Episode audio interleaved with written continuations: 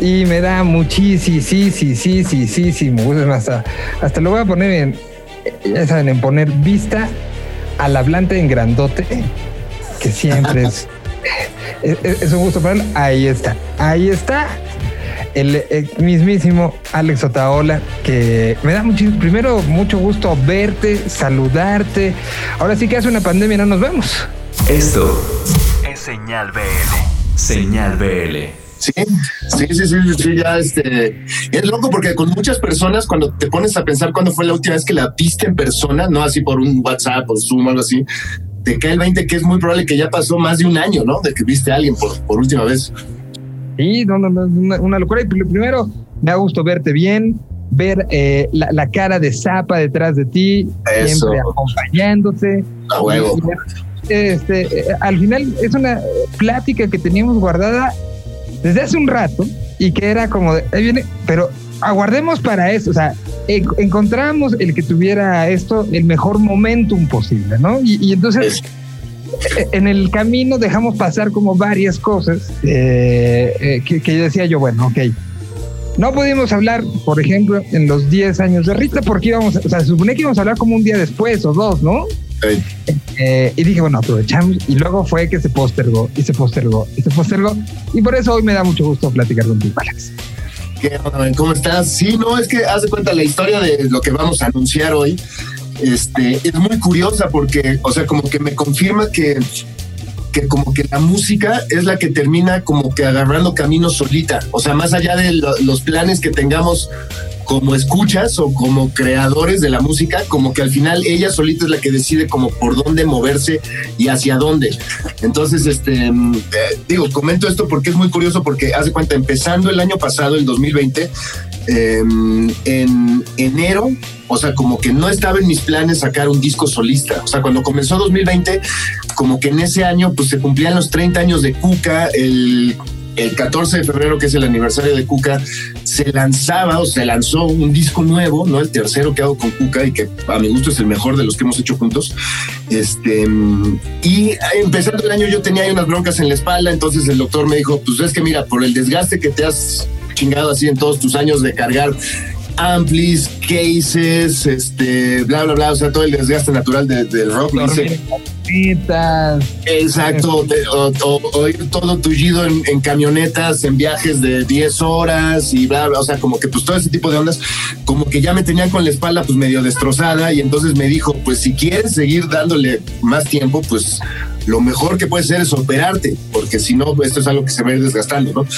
Y entonces cuando comenzó el 2020, pues en mis planes estaban operarme y luego pues este el lanzamiento del disco de Cuca y celebrar los 30 años, la gira de Cuca de 30 años y nada de eso sucedió, ¿no? O bueno, lo de la operación sí, lo de la operación sí, pero este, saliendo del hospital tenía que hacer, eh, terminar la música de una película de Selva Trágica de Julenio Laizola y este, y entonces un poco como que saliendo del hospital la decisión fue, bueno, pues me voy a vivir al estudio donde tengo todo el equipo para como que estar ahí en corto y poder trabajar, poder descansar, poder bla, bla, bla, ¿no? Al final la operación, o sea, salí mucho, salí caminando, yo pensaba que iba a salir así como este insecto, así en en mesa de entomólogos, que iba a estar así como con una cachuela inmóvil, ¿no? Así. Y este, y no, al final, o sea, como que salí caminando, o sea, pues desde el, o sea, inmediatamente supe que era la mejor decisión que, había, que podría haber tomado, la de operarme. Este, durante febrero estuve terminando la música de la película, que el chiste era que se hiciera exclusivamente con sintes. Y ya que terminé eso, como que vi todo conectado y estaba comenzando esta situación de que capaz que ahí viene la pandemia y no sé qué. Y entonces como que dije, bueno, en plan terapia ocupacional me voy a poner a hacer música nueva porque pues tengo todo conectado, ¿no? Y entonces curiosamente ahorita lo que vamos a presentar es un disco nuevo que no estaba entre mis planes hacer, ¿no? Originalmente yo pensaba que pues iba a poner a hacer música nada más aquí con los juguetes que tengo y eso cuando se convirtió en un disco nuevo eh, terminó habiendo 25 músicos invitados que yo no pensaba que iba a invitar, o sea, yo pensaba que iba a tratarse nada más de lo que iba a hacer aquí.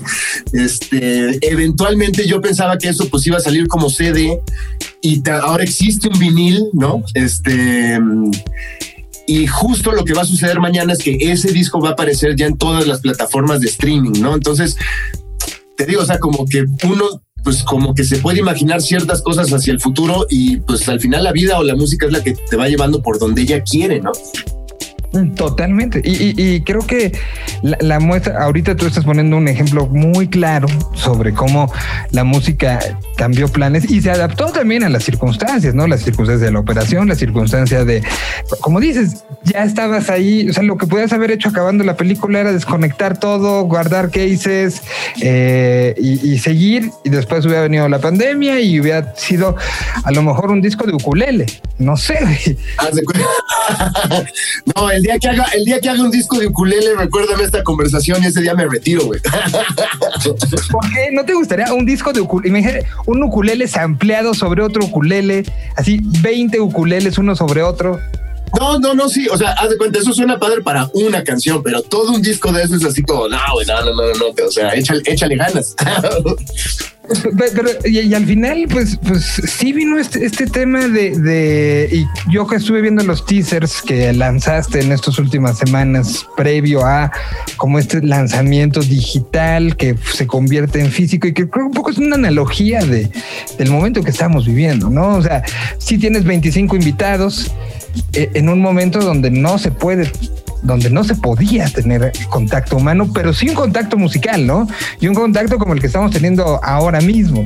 Tú estás en tu estudio, yo estoy en el mío, eh, y de una u otra manera estamos unidos y así se da esta, estas nuevas posibilidades de colaboración donde importa más el fondo que la forma, creo. Sí, no. Y, y lo loco es que, haz de cuenta, como que empecé a hacer música primero con sintes, así como unos paisajes ahí como abstractos, y después empecé a hacer como más tipo canciones, pero me empezaron a salir canciones como collage, o sea, de esas muy similares a las que había hecho en el primer disco Fractales, donde como que la canción no se percibe como un solo evento homogéneo, sino como la suma de varias escenas, ¿no? Así me gusta imaginarme, que es como una canción que pasa por distintas escenas.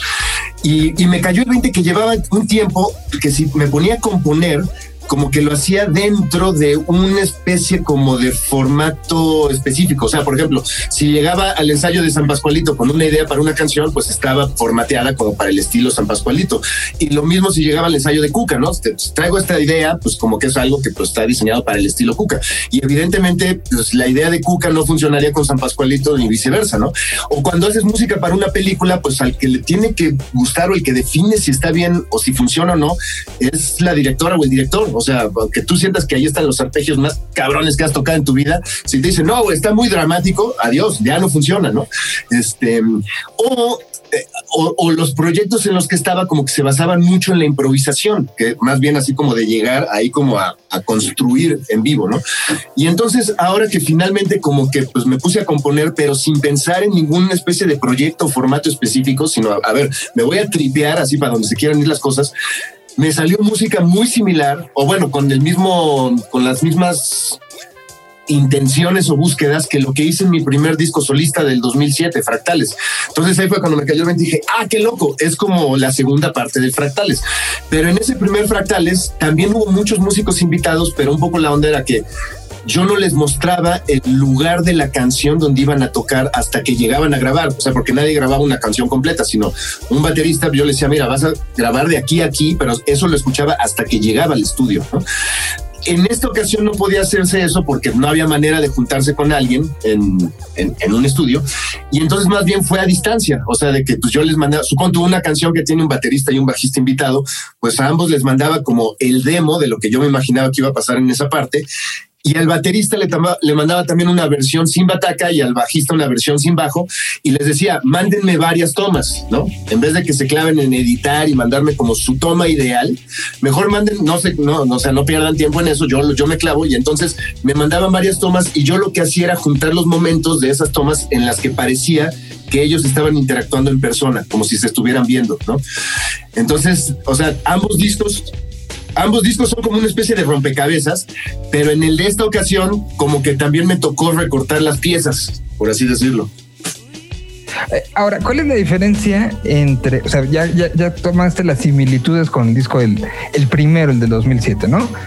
Pero con Infinito, que también era un rompecabezas y, que, y que tengo que decirlo, Alex es alguien que en micrófonos, fuera de micrófonos, en escenarios, fuera de escenarios, en ensayos, fuera de ensayos, está todo el tiempo pensando conceptualizar las cosas.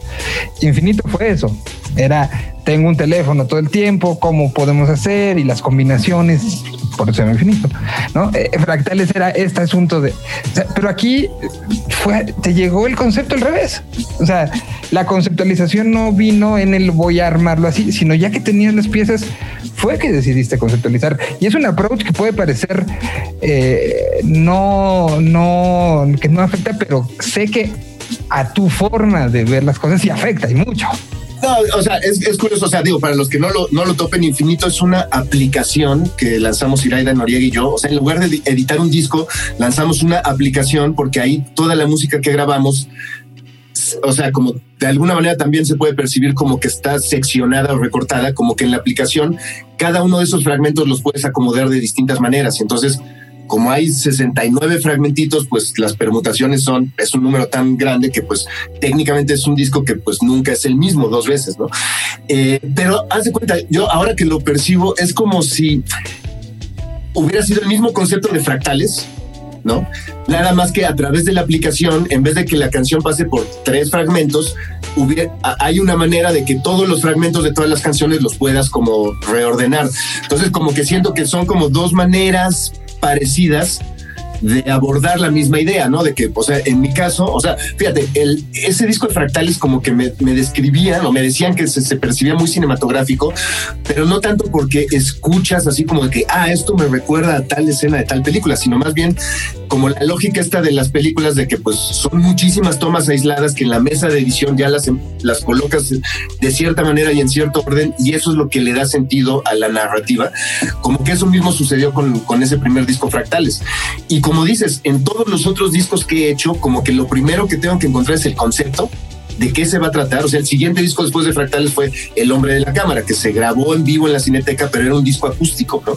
Este, y una vez que tengo el concepto de qué se va a tratar el disco, como que es más fácil, pues, clavarse en la música y saber hacia dónde llevarla. Y en este caso fue al revés, o sea, como que pues dije, no hay limitantes, pues vamos a hacer lo que sea. Y curiosamente, como que me di cuenta, ah, qué loco, estoy como, como componiendo de una manera similar a la del primer Fractales. Entonces, como que siento que también es una especie como de, de círculo que llegó otra vez a su origen. Y también percibo ahorita cómo hay muchas cosas en este disco Fractales 2 a las que no hubiera podido llegar si no hubiera pasado por todas las cosas que hice en estos 13 años, ¿no? Que hubo entre los, esos, entre los dos discos fractales. ¿Qué tan difícil fue para ti el... Eh, eh, sé, que todos tenemos procesos creativos diferentes, ¿no? Pero una pandemia hizo que las cosas fueran a lo mejor más ríspidas, más exaltables, ¿no? De cierta manera. Para ti, ¿qué tan difícil fue el encontrarte con ese proceso? Hay quien se bloqueó, hay quien se convirtió en Da Vinci. La mañana escribía eh, un disco, en la tarde hacía una, una obra de teatro y en la noche esculpía algo. una, una pizza. Exacto, ¿no? Para ti, ¿cómo fue eh, este, este, este parte del proceso creativo? Y lo, y lo, lo, pregunto así de, de, íntimo, pero al mismo tiempo también de, pues, etéreo, porque es una respuesta totalmente etérea, porque creo que todo el mundo pasamos por procesos así en estos días, ¿no? En este año, hace un año donde eh, cada quien hemos tenido esos encontronazos con nosotros mismos. Y, y, me gusta que los creadores lo platiquen un poco porque nos hace, hace, ver que al que a lo mejor no hace música y que empezó a dibujar este, mandalas, ese es su proceso. Y es un proceso que tiene que alimentar, ¿no? Entonces, por eso esta pregunta. Pues es, es, es curioso porque haz de cuenta como que la parte de la creación musical, o sea, como de componer la música, lo de los invitados surgió por Frankie de Trocker, que comenzando la pandemia se volvió como un talk show host en Instagram. Y entonces empezó a hacer conversaciones con músicos. En algún momento me invitó y cuando expliqué que estaba haciendo esto como de la segunda parte de Fractales, me dijo, ¿y qué pedo? ¿No me vas a invitar otra vez como en, la, eh, como en el primero? Porque él grabó en el primer Fractales. Y me quedé así y dije, ah, pues órale, pues no lo había pensado, o sea, no tenía contemplado invitados, pero pues venga, de una vez, ¿no? Y entonces ya que él abrió esa puerta, dije, bueno, pues puedo volver a invitar, o sea, porque lo que más me gusta que aparezcan las canciones son bateristas y bajistas, porque la mayoría de las canciones pasan por una especie como de mutación que comienzan con puros elementos electrónicos y para cuando acaban ya hay eh, músicos tocando esas partes, ¿no? Como para, o sea, como para que la canción se vaya morfeando, ¿no? Este, Y entonces, pues dije, bueno, pues ya podemos invitar este bajistas, bateristas, venga, chingón. Este, al final, te digo, hubo varios invitados de Guanatos, este, digamos, músicos de Trocker, de Cuca, de Descartes a Kant. Este, grabó también Andrés Lando, que es un chileno que mandó un solo de bajo, qué cosa más espectacular. Creo que es el momento que más me gusta del disco, su solo de bajo. Este, otro amigo que se llama Ravish Momin, que él es hindú y vive en Nueva York, mandó unas batacas electrónicas. Este, pero todo el tiempo que estuve como trabajando en la música, eso es como siento yo como que mi, estado natural. O sea, yo mientras estoy así como en un ensayo o en mi estudio componiendo o en el escenario, bla, bla, o sea, es así como de aquí soy, ¿no? La hueva, o sea, donde empecé a resentir la pandemia fue cuando terminé la música y llega como la parte de la postproducción, ¿no? Porque, o sea, como que el plan original es, o sea, yo, más bien, el plan original era que fuera un CD. Cuando el club del rock and roll me buscó y me dijo, hagamos un vinil, pues yo primero me desmayé, ya cuando regresé les dije, a huevo, ¿no? Este, pero entonces como el vinil, los tiempos de maquila del vinil son mucho más colgados que los de un CD y ellos los mandan maquilar a Europa, como que yo tenía que entregar el máster a mediados de septiembre para el máster y el diseño para que el disco estuviera listo y terminado, ya estuviera aquí en México a principios de diciembre, ¿no? Y ese era como mi plan ideal, ¿no? Ese era mi full mental jacket, porque como que yo sentía un disco que pues no estaba contemplado en enero, pues que se haya como que creado, mezclado y maquilado y que exista dentro del mismo ciclo de 2020, yo sentía a huevo, así como que ya, como que el disco queda encapsulado en, el 2020 y esa va a ser mi manera de recordarlo. Pero ya cuando entrego el máster, comienza esta situación de que puta, pues por el, colgón de la pandemia, los tiempos de maquila allá en Europa van a ser todavía más colgados, ¿no? Y además, como que yo sentía, puta, qué cha, o sea, qué gacho se siente, pues ya haber terminado un disco a mediados de septiembre y tener que esperar hasta diciembre para empezar a promoverlo o decirle a la gente aquí está esto, ¿no?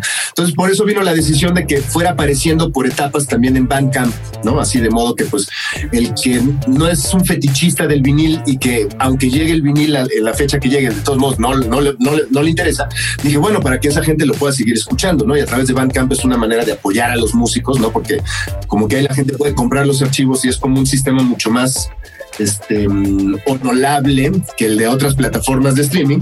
Este, y entonces la música comenzó a aparecer en Bandcamp. Eventualmente se colgó tanto en, en llegar la maquila que llegó aquí como a mediados finales de enero, ¿no?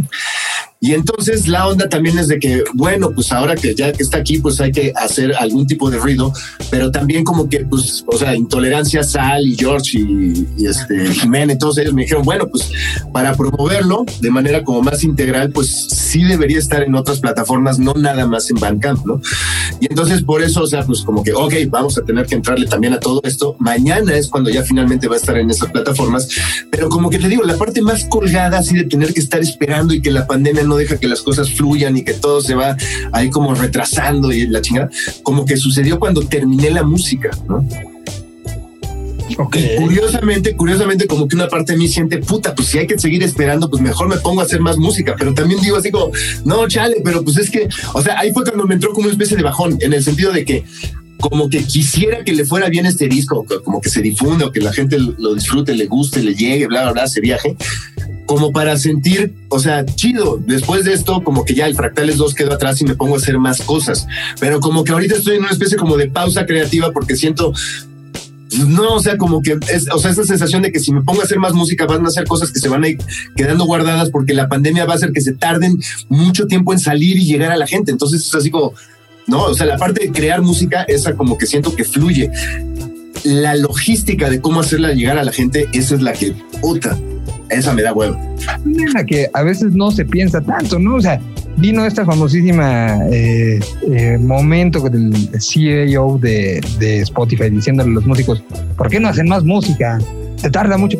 Pero, pero ahí está una de las respuestas, ¿no? O sea, no es a, veces, y, cada caso es diferente, eh, no es a veces el proceso creativo, es el proceso que lleva alrededor. Es el, el, no nada más es llenar eh, discos duros o en este caso listas y listas y listas en las plataformas, sino también darle el espacio, ser de cierta manera vivo una canción, ¿no? Entonces no puede estarlos aventando nada más ahí pues que nadie los oiga, ¿no? no están creados para eso. Sí, exacto. O sea, como que al final la música, haz de cuenta, yo alguna vez este, en algunos premios eh, Indio eh, o Imas, no me acuerdo, como que mm, me salió una frase que es que pues la música comercial está diseñada para gustarle a un chingo de gente y la música independiente o la música propositiva está diseñada para que al que le guste, le guste un chingo. No tanto que sean muchas personas, sino que al que le guste, le guste un chingo. Y de alguna manera esa se vuelve como el, momento en el que la música llegó al lugar hacia donde tú la querías aventar. O sea, cuando llega a orejas que pues la escuchan y te voltean a ver y dicen, órale, esto está bien chido, me gusta, me viaja, bla, bla, bla, ¿no? Porque pues esta es como sensación de ser alguien que nada más está produciendo música y la trepas a Bandcamp y que no hay como este retroalimentación, o sea, tampoco siento que es como sano, o sea, como que idealmente como que o sea, tú haces la música como pensando, fíjate, luego cuando la gente me dice, pues es que lo que tú haces es música para músicos o está muy pacheco o algo así, como que se me hace muy raro porque yo siempre siento que tomo las decisiones más comerciales que puedo.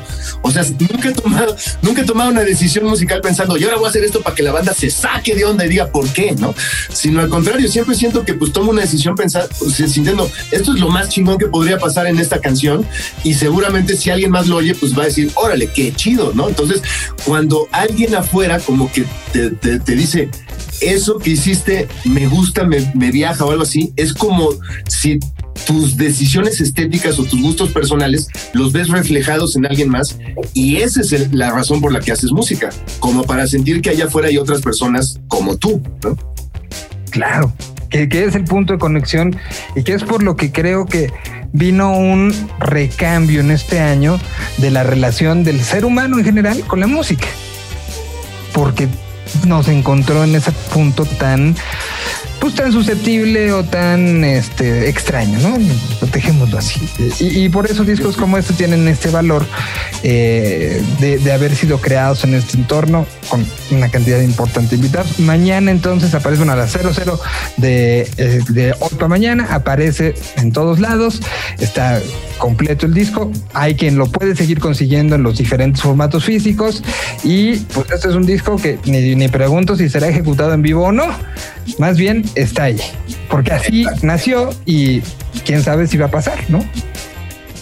Así es, así es. El este. Mm, o sea, curiosamente por esta onda de que es como un disco de laboratorio, también es como complejo llevarlo al escenario porque pues si tienes ahí en el escenario un baterista y un bajista que tienen que esperar media rola antes de empezar a tocar, es como anticlimático, pero o sea, como música funciona, ¿no? Pero escénicamente pues es como, es distinto, ¿no? Y, fíjate, curiosamente yo sentía hace dos años que toda esta situación del streaming y bla, bla, bla, como que pues en algún momento como que tenía que dar pie a que se revalorara la música en vivo y que volviera a ver un auge, ¿no? Así como de que es más chido eh, experimentar las cosas en vivo que a través de plataformas de streaming, ¿no? Y curiosamente, este, el año pasado y ahorita todavía no, no, no han terminado, dejó de haber conciertos en vivo y creo que sí los estamos valorando porque pues sí, o sea, son como muy necesarios, pero desgraciadamente ahorita lo único que hay son plataformas de streaming, que era lo que a mí no me encantaba, ¿no? O sea, como que emplear, pero... Pero pues no. se, le dio también un, valor a esta biblioteca de Alejandría que tenemos, imagínense qué hubiera sido si se quedaban sin sus... Eh, sin sus... Eh, pues, sin, sus discos en una pandemia, ¿no? Eso una luz. Pero bueno, pues ahí está la presentación de todo esto.